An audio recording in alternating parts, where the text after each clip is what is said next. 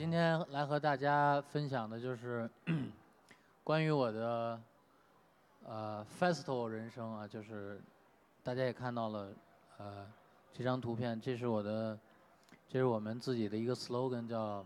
让每天都是一个节日，就是 make every day a festival 啊。然后下边的这些图片呢是，就是是我目前有幸啊参与过的，然后做过的一些 festival 一些节日啊，然后有音乐节，然后也有也有和音乐节不一样的节日。我其实来之前，来之前想了很久，怎么样能让自己啊表达的没那么枯燥啊，没那么听起来那么让你们觉得无趣啊。但是想来想去呢，我觉得。呃，因为我的口才也不是太好，然后然后也也也也不太会演讲，所以我决定用一个最简单的办法，就是就是我们小时候大家比较喜欢用的就是看图说话啊。我然后我我认为我的这些照片也应该可以，应该可以让你们觉得有一点点兴奋，因为这些照片是我呃近十年来。这个每一年每一年上千张照片里选出来的，所以我相信还是应该应该能让你们感受到我一些诚意和心血啊，所以我所以我们我想就着这个图片一点点来说，呃，我的节日人生啊，这个作为一个 old school old school 中年男人，也不太会用这个这个 remote 啊，呃。对，这个是呃，这些这些图片呢，是我呃迄今为止就是在我做呃 festival 之前做过的一些事情啊，就是看到这些图片，我自己也觉得特别唏嘘啊，因为 这些照片意味着意味着什么？意味着时光已不在啊。当我编《摇滚圣经》第一版的时候是二零零二年，那时我刚刚大学毕业两年。啊，就是我用了半年的时间做做这本书啊，每天那时候我那时候我还在石家庄，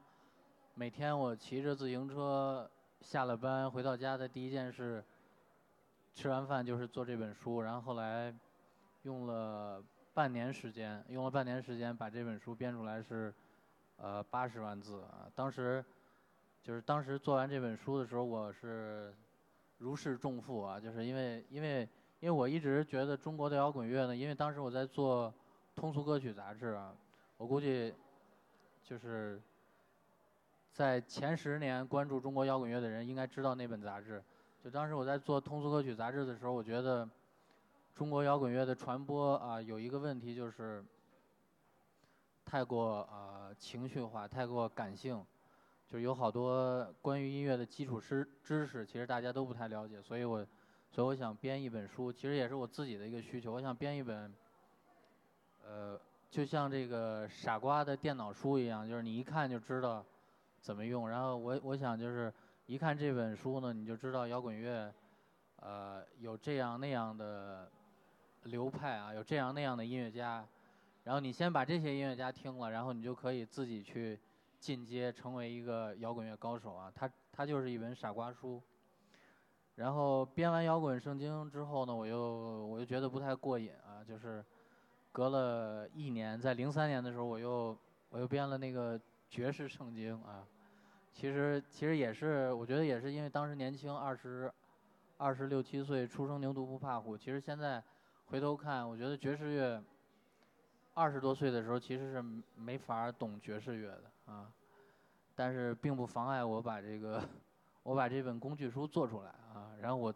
我觉得我自己来慢慢的来学习，来来咀嚼，然后也也希望能和大家一块儿成长，就是和我们那一代，就是听打口打口袋长大的这一代音乐青年一起来成长啊。所以就迫不及待的做了爵士圣经啊。本来呢，本来我还想做。还想做嘻哈圣经啊，就是还想做 Hip Hop Bible，因为我在呃两千年左右的时候，已经已经就是头也不回的成了一个一个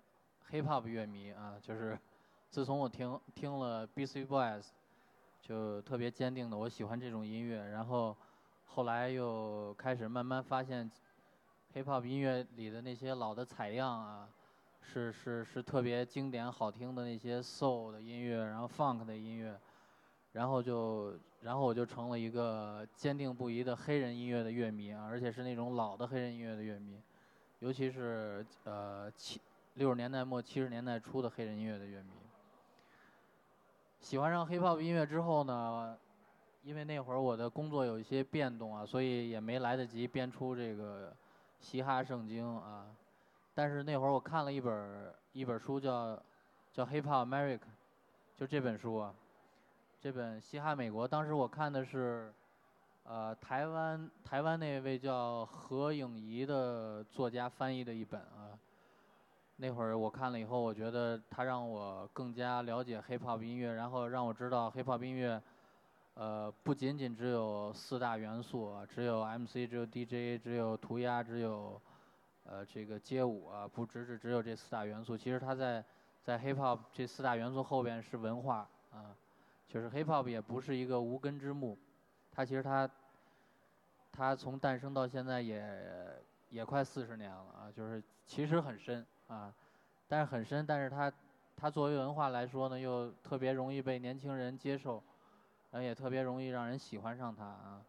所以我看了这本书，我觉得收获很大，所以我就想把这本书介绍给就是当时还不太了解 hip hop 音乐的中国读者啊。但是但是因为台湾版当时在在咱们大陆也也不太不太容易买到，所以我就想想翻译一本。然后当我们就是我我们那个出版社拿到这本书的版权的时候，正好他出了。就是那个作者 Nelson George，他出了新的版本，就收他专门增加了一章，就是收录了二十一世纪 Hip Hop 音乐的呃新的版本啊，所以我就翻译了那个新的版本。你你们有看过这本书的吗？啊，太好了，那个听完去去买一本啊，现在打折 啊。然后因为因为因为头也不回的喜欢上 Hip 音乐，所以后来我又做了。做了一个呃，中国应该是第一个 hip hop 厂牌，叫龙门阵唱片啊。呃，你你你听过？你你知道？OK，我看你点头，我以为你听过。呃，反正我觉得中国的资深的 hip hop 乐迷啊，就是就是除了听周杰伦之外，也听中国大陆的 hip hop 音乐的人，应该应该了解这个厂牌啊，因为因为我们当时的那些音乐家。现在虽然呃有的已经不再做 hip hop 音乐，但是他们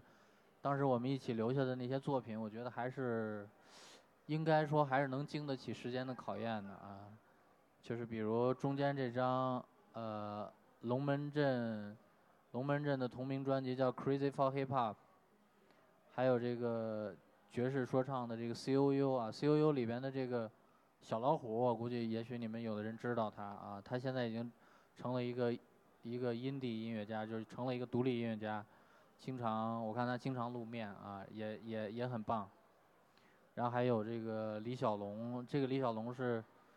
呃，也演过戏，也也写过剧本啊，也本身也是一个，他应该是中国做 rap 音乐最早的一批人之一啊，但是后来很遗憾也不做了。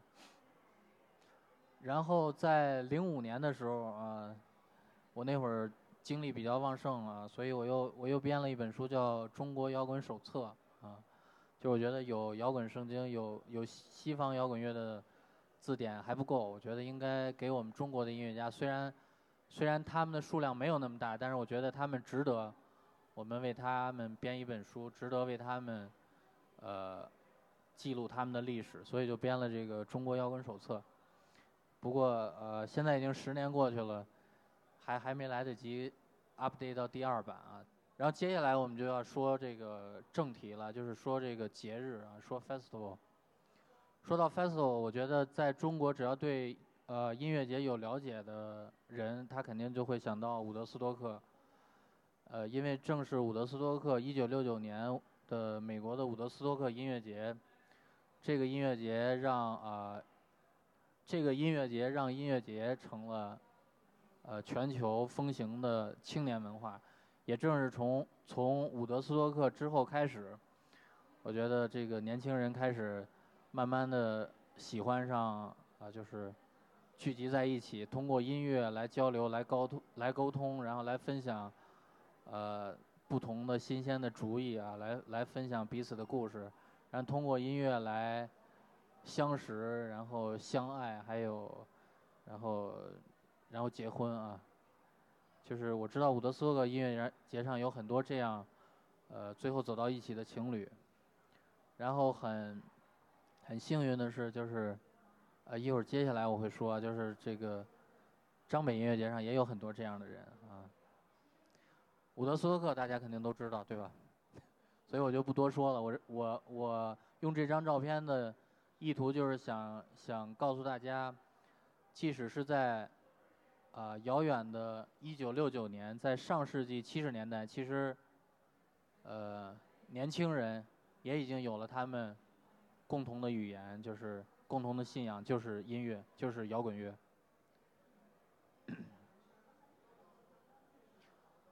然后这张照片，这张照片是呃欧洲的四大音乐节之一，叫 Roskilde 音乐节，它是在丹麦的一个。小城啊，一个小镇叫 Roskilde，这个音乐节也是上世纪七十年代初的一个音乐节。为什么放这个音乐节？是因为，呃，伍德斯托克只是，只是我从书籍上、从 DVD 上看到的，但这个音乐节是我第一次亲临现场，去体会真正的传说中的音乐节是什么样子的，啊，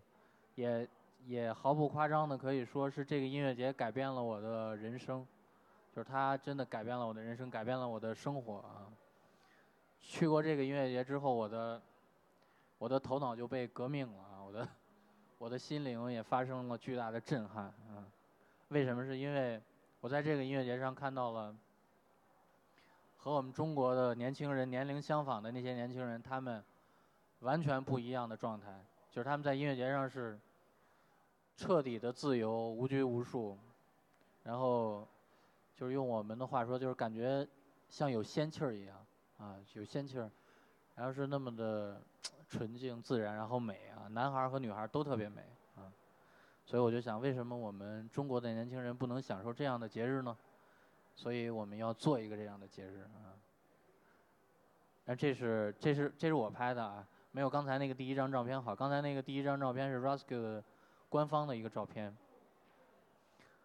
现场在这个，这是他们最有名的巨大的 Orange 舞台，就是主舞台，叫橙色舞台，是当年滚石演唱会之后留在那儿的一个舞台啊。然后现场的观众有，在这个前场应该有六七万人，六七万人其实听起来好像没没多少，当你到现场去感受的时候，你会感到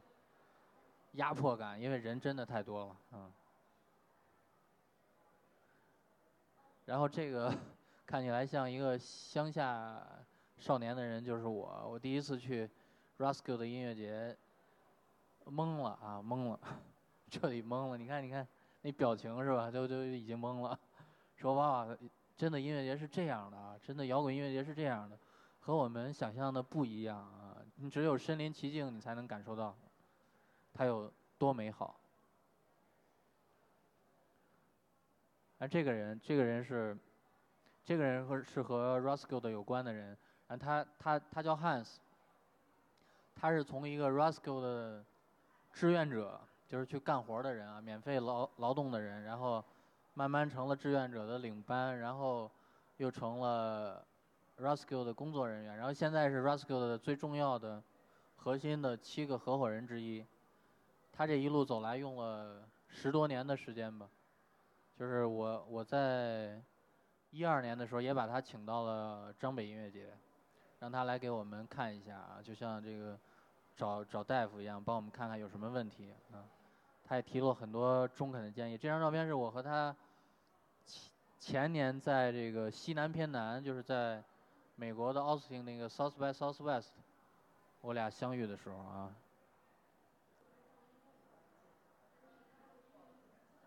然后，而这个音乐节是，是一零年的时候我去那个英国的叫 Red Reading Festival 啊，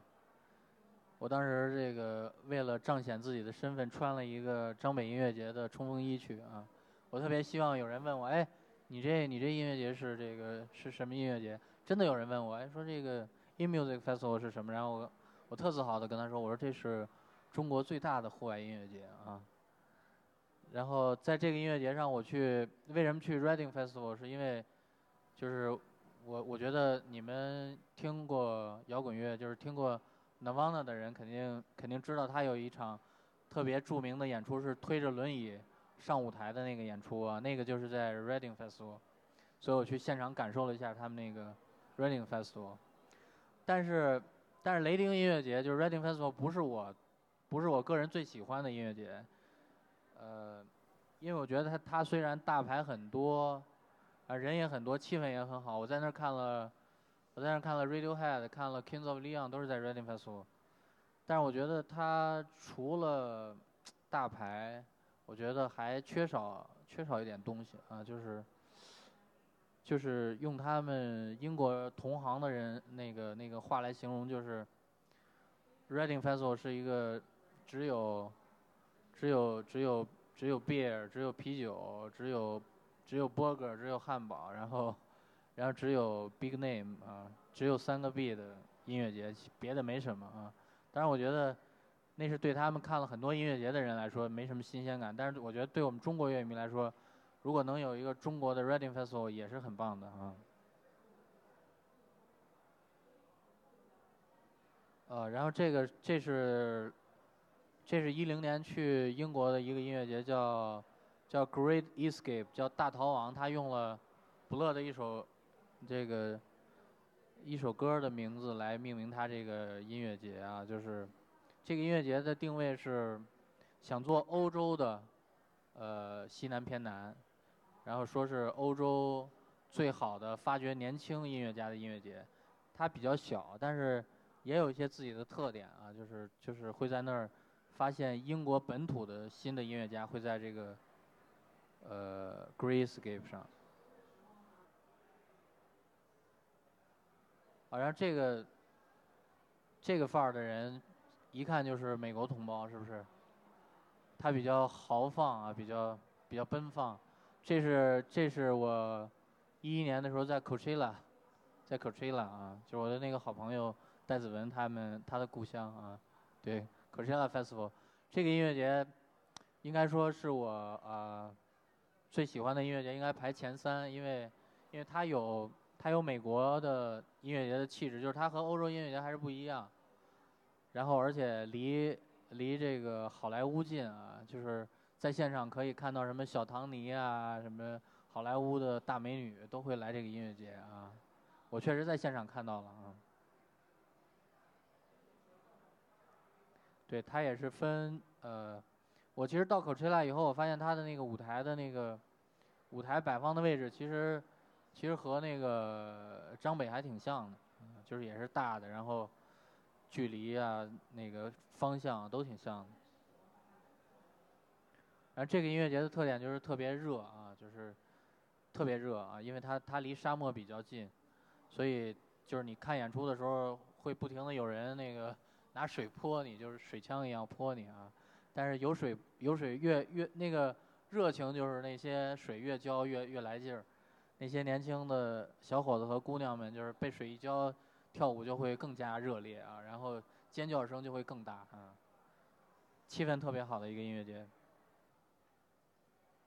然后这个这个音乐节就是看起来比较 fancy 啊，比较这个这个。就穿的比较夸张，这个音乐节叫叫 Festival，就是 B E S T 啊，他用了一个一个双关语，就是 Festival，就是他们想做最好的音乐节。这个音乐节在英国的怀特岛上啊，就这个音乐节在在当代啊，在当代比这个怀特岛上本身有一个音乐节叫怀特岛音乐节，那个音乐节其实也是当年那个 Jimmy Hendrix 就是在怀特岛音乐节上。烧他那个吉他啊，但这个音乐节在近代似乎比比那个怀特岛音乐节更受年轻人欢迎，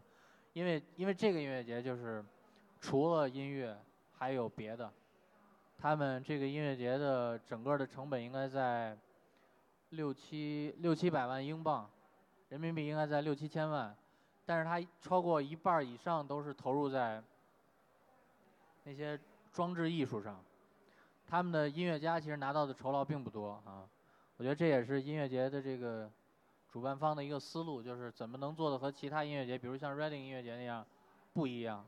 因为如果你只是有大的名字，只是有这个好的 line up，就是容易和其他人一样。所以他一直在想怎么样不一样。于是他在场地里出现的都是这样的人。就如果你穿的不够夸张啊，不够好玩儿，你都不好意思去这个音乐节，嗯。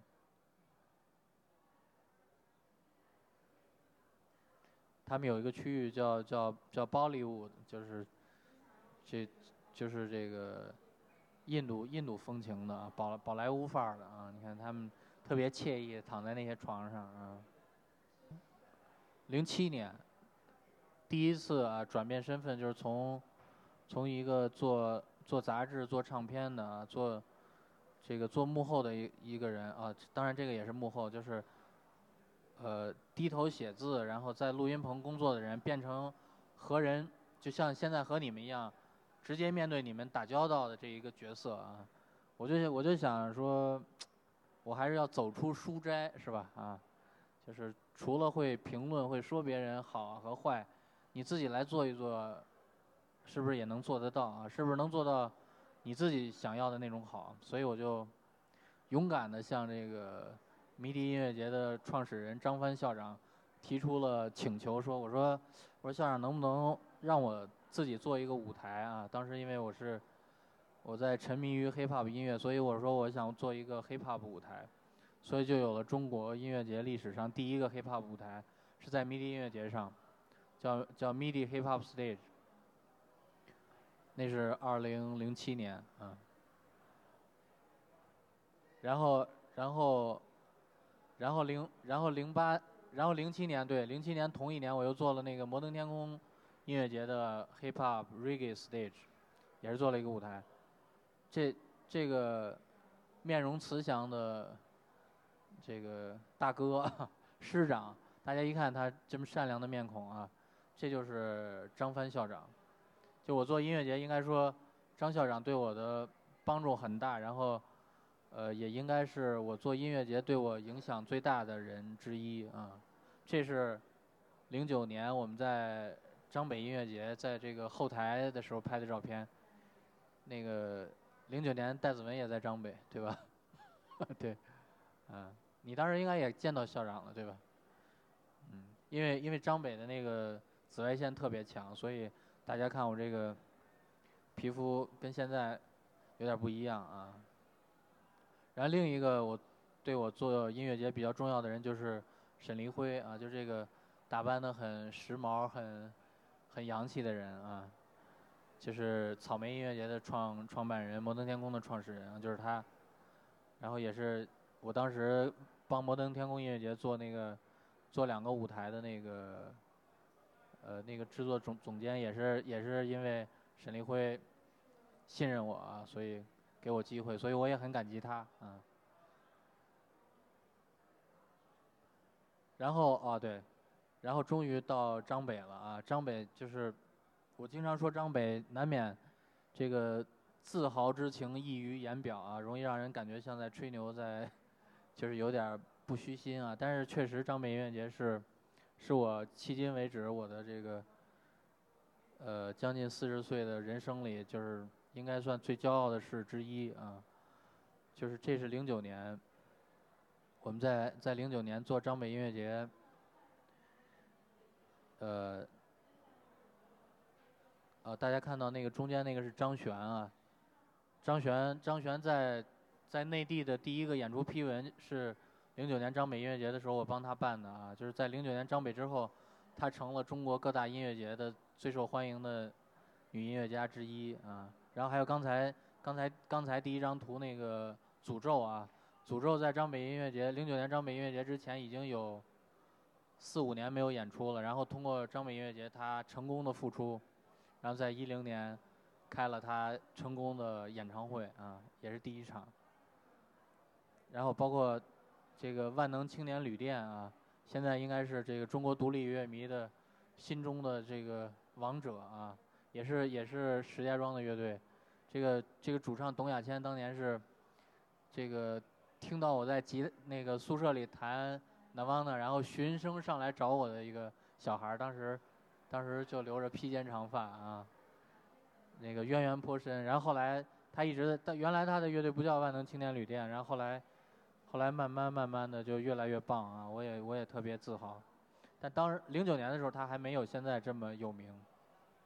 后海大鲨鱼。也是啊，现在也是，也是应该说是中国摇滚乐的中坚力量之一了啊。然后零九年张北的时候，应该我个人最喜欢的那个演出是，最左边左上方那个人，他叫 Tricky，是呃 Trip Hop 三巨头之一啊。就是他他的演出是应该我觉得不光是在张北音乐节上，应该是中国所有音乐节的这个摇滚摇滚音乐节历史上，我觉得也应该是最好的演出之一啊。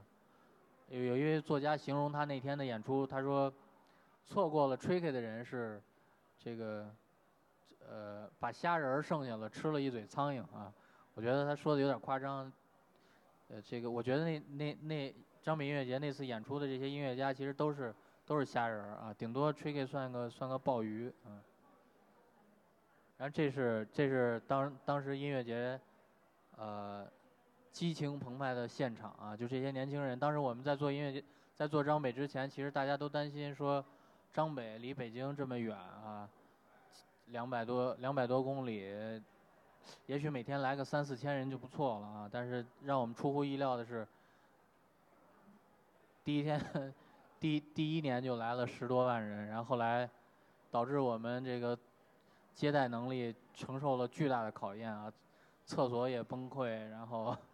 各种都崩溃，和这个伍德斯托克特别像啊，啊也有人拽开铁栅栏往进冲什么的，嗯，这都是张北音乐节的一些花絮的照片啊，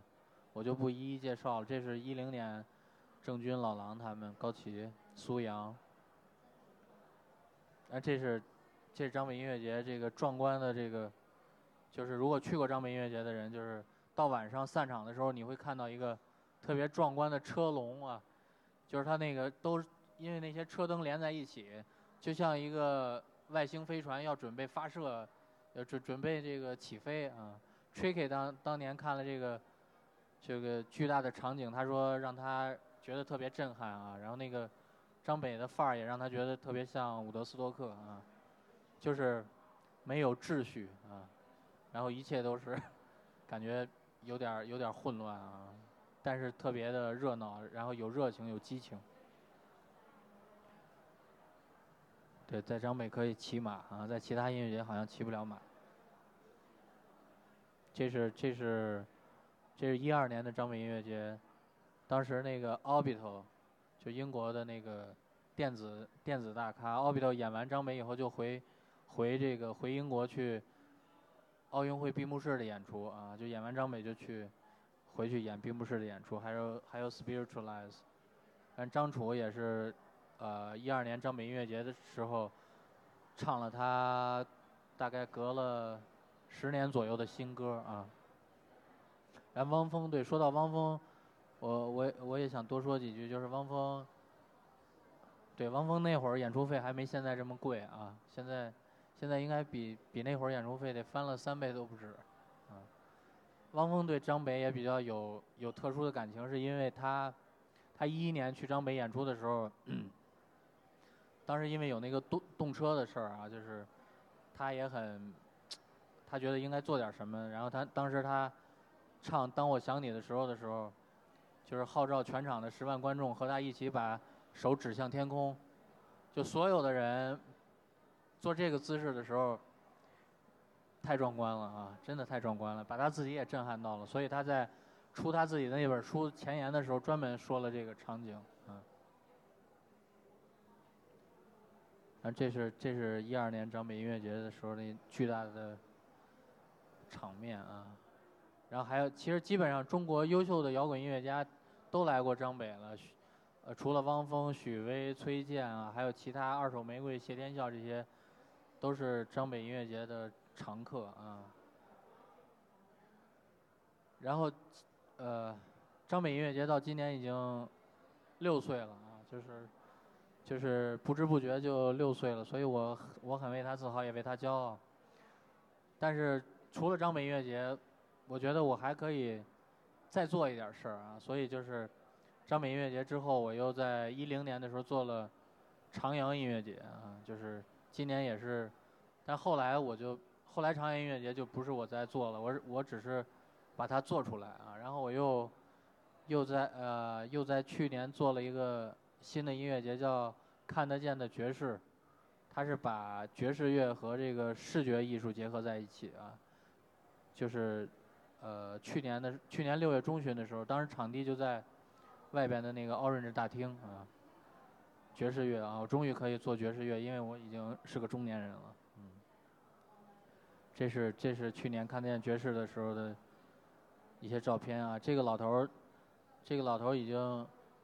这个老头已经七十六了，就是他他叫叫 Pierre Faval，是是瑞士著名的呃鼓手，他被称作鼓的诗人啊，就是他打鼓特别有内涵，特别有韵韵律啊，确实是你看他，你看他七十多了，他拎那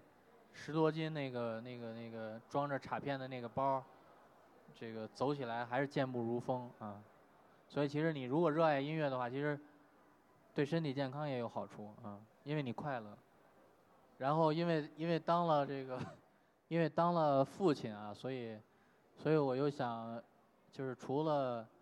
呃能让青年们喜欢的这个摇滚音乐节啊，比如张北音乐节，比如长阳音乐节，比如啊还有中年人喜欢的爵士乐的音乐节，我能不能做点和孩子有关的事儿啊？所以我去年又做了一个叫。叫妈妈 Papa Festival，叫妈妈爸爸生活节啊。这个为什么没有叫音乐节？是因为我觉得中国的孩子，中国的年轻的家长，其实除了音乐，在其他方面也有很多方面需要帮助，比如比如艺术啊，就是因为我我一直坚信就是呃喜欢音乐和艺术的小孩儿啊，无论他将来从事什么职业。一定会拥有美好的未来，拥有美好的人生，啊，一定会一定会有，呃，有与众不同的品味、审美啊，还有情怀。所以我又做了一个妈妈 Papa Festival 啊，我看你们你们都比较年轻，就是当你们有这个有小孩的时候，欢迎你们来妈妈爸爸生活节。其实昨天刚刚我们这个第二届妈妈爸爸生活节刚刚结束啊，所以嗓子有点哑哈，因为昨天也说了太多话。然后，然后这就是我关于关于 festival、关于节日、关于音乐节的一些心得和体会啊。然后我希望，我希望你们大家，希望你们每一个人